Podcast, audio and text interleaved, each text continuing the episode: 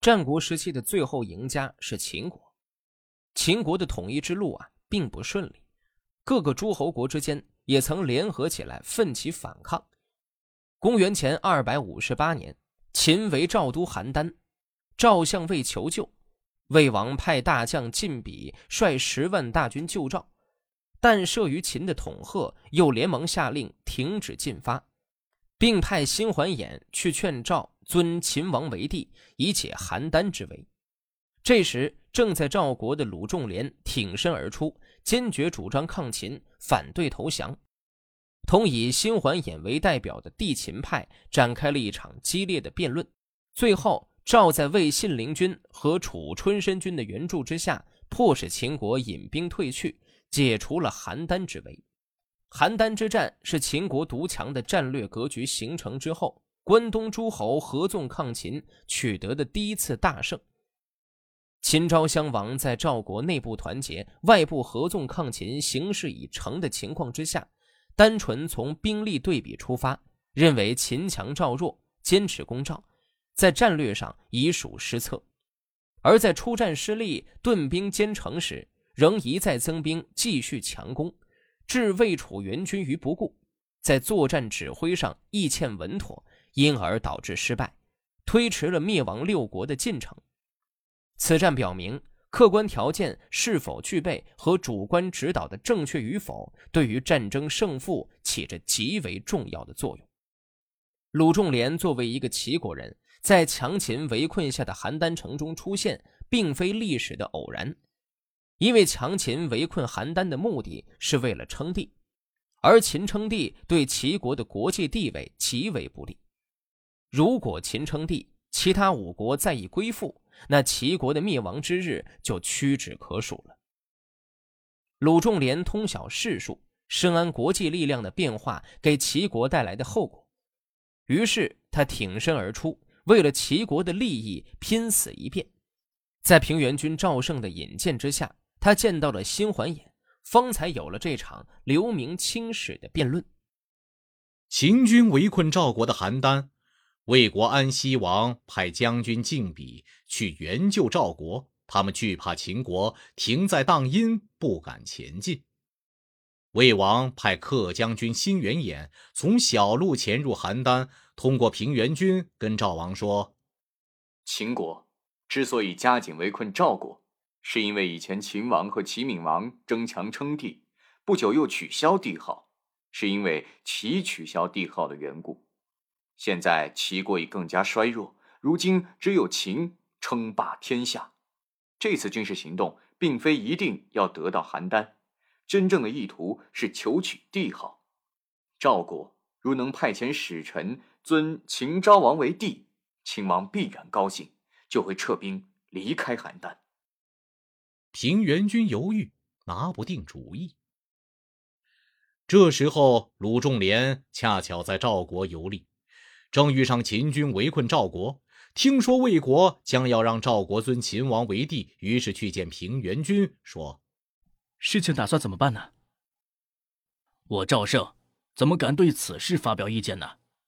百万大军挫败在外，如今秦军又深入国内围困邯郸而不撤兵，魏王派客将军辛桓衍来让赵王尊秦王为帝，现在此人还在这里。我怎么敢对此事发表意见？以前我以为您是当今天下的贤明公子，我现在才知道，您不是天下的贤公子啊！魏国客人辛桓衍在哪里？请让我替您责问他，打发他回去。请让我召他来见先生。平原君就去见辛元衍，说：“齐国有位鲁中连先生，此人现在这里，我请求为您介绍，让他来见将军。”我听说过。鲁仲连先生是齐国的高士啊，我是魏王的臣子，使臣的事有自己的职责，我不想去见鲁仲连先生。我已经把您在这里的消息泄露给他了。辛元衍答应了。鲁仲连见了辛元衍，却没有说话。辛元衍说：“我看住在这围城里面的人，都是有求于平原君的。现在。”我观察先生的尊容，却不是有求于平原君的人。为什么久留这被围之城而不离去呢？世上那些认为鲍教是由于没有豁达胸襟而自杀的人都错了。现在一般人不了解情况，就认为他是为了自身一人而死。那秦国是个抛弃礼义而崇尚战功的国家，玩弄权术来役使他的士兵，像对待奴隶一样驱使他的人民。如果秦王肆无忌惮的称帝，甚至竟然统治天下，那我鲁中连只有去跳东海而死了。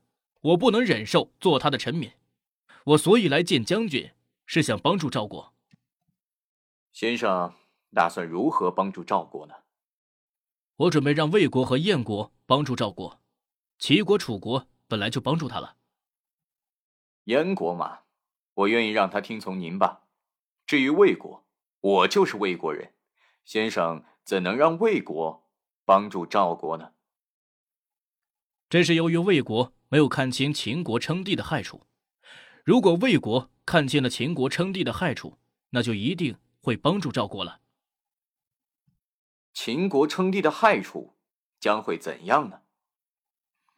从前，齐威王曾经施行仁义，率领天下诸侯朝拜周天子。周国贫穷微弱，诸侯没有一个去朝拜的，而只有齐国去朝拜。过了一年多，周烈王去世了，诸侯都去吊唁，齐王去晚了。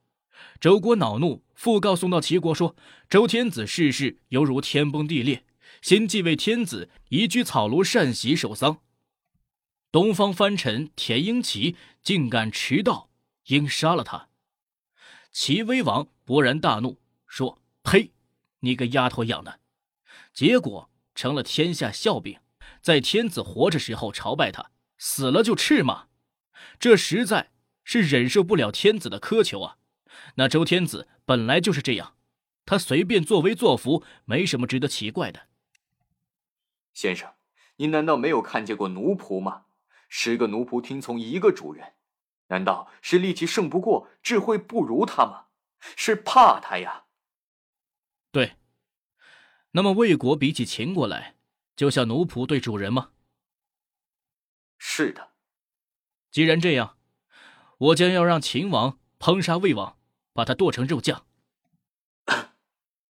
先生，这话也太过分了。先生又怎能让秦王烹杀魏王，把他剁成肉酱呢？当然能啊，等我说说其中的道理吧。从前，鬼侯、恶侯、周文王是商纣的三公。鬼侯有个女儿长得美。所以就把他进献给纣，纣认为他丑陋，就把鬼侯剁成了肉酱。恶侯为此件争得急切，辩护的激烈，就把恶侯做成了肉干。周文王听到了这事儿，长叹一声。纣因此把周文王拘禁在有里的监牢中一百天，还想杀了他。为什么跟人家同样称帝称王，结果反而落到被做成肉干、剁成肉酱的地步呢？齐闵王。要到鲁国去，夷为子拿着马鞭随行，对鲁国人说：“你们准备用什么礼节来款待我们的国君？”鲁国人说：“我们将用十太牢款待您的国君。”夷为子说：“你们从哪里取得这样的礼节来款待我们的国君呢？我们国君是天子，天子来视察诸侯，应离开自己居住的宫室，交出锁和钥匙，掖起衣襟，捧起鸡案。”到堂下伺候天子用膳，等天子用餐完毕，才敢告退回自己的朝堂听政办公。鲁国人闭关上锁，不予接纳。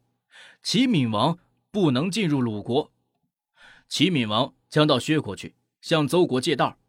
当时邹国国君刚死，齐闵王打算进去吊唁。夷为子跟邹国国君的儿子说：“天子来吊唁。”丧主一定要背对灵柩，让灵柩头朝北，设在南边，然后天子面朝南来致吊。邹国的重臣说：“如果一定要这样，我们将横剑自杀。”所以齐闵王不敢进入邹国。邹鲁的臣子们，国君生时不能亲身侍候奉养，死后也得不到隆重葬礼。然而齐闵王想对邹鲁的臣子进行天子的礼节时，结果被他们拒绝了。现在秦国是拥有战车万辆的大国，魏国也是拥有战车万辆的大国，同样是战车万辆的大国，彼此都有称王的名分。看见秦国打了一次胜仗，就打算就此尊他为帝，这是使三晋的大臣不如邹鲁的奴婢了。再说，秦国贪心不止于果真当上了皇帝的话，就会更换诸侯的大臣，他还将剥夺他认为不好的人的权利，而给予他认为好的人；剥夺他所厌恶的人的权利，而给予他所喜欢的人。他又会让他的女儿和善于搬弄是非的侍妾来做诸侯的妃子，住在魏国的宫中，魏王还能平安无事吗？将军，您又凭什么能够得到原来的尊荣地位呢？于是辛元衍站起身来，向鲁仲连拜了两拜，致歉说：“开始我以为先生是平凡人，现在我才知道，先生是天下的高士啊。”我请求离开这里，不敢说尊秦称帝的事了。秦国将军听说这件事后，为此退兵五十里，恰好赶上魏国公子无忌夺了晋鄙的军权，来援救赵国，攻击秦军，秦军就撤退离开了。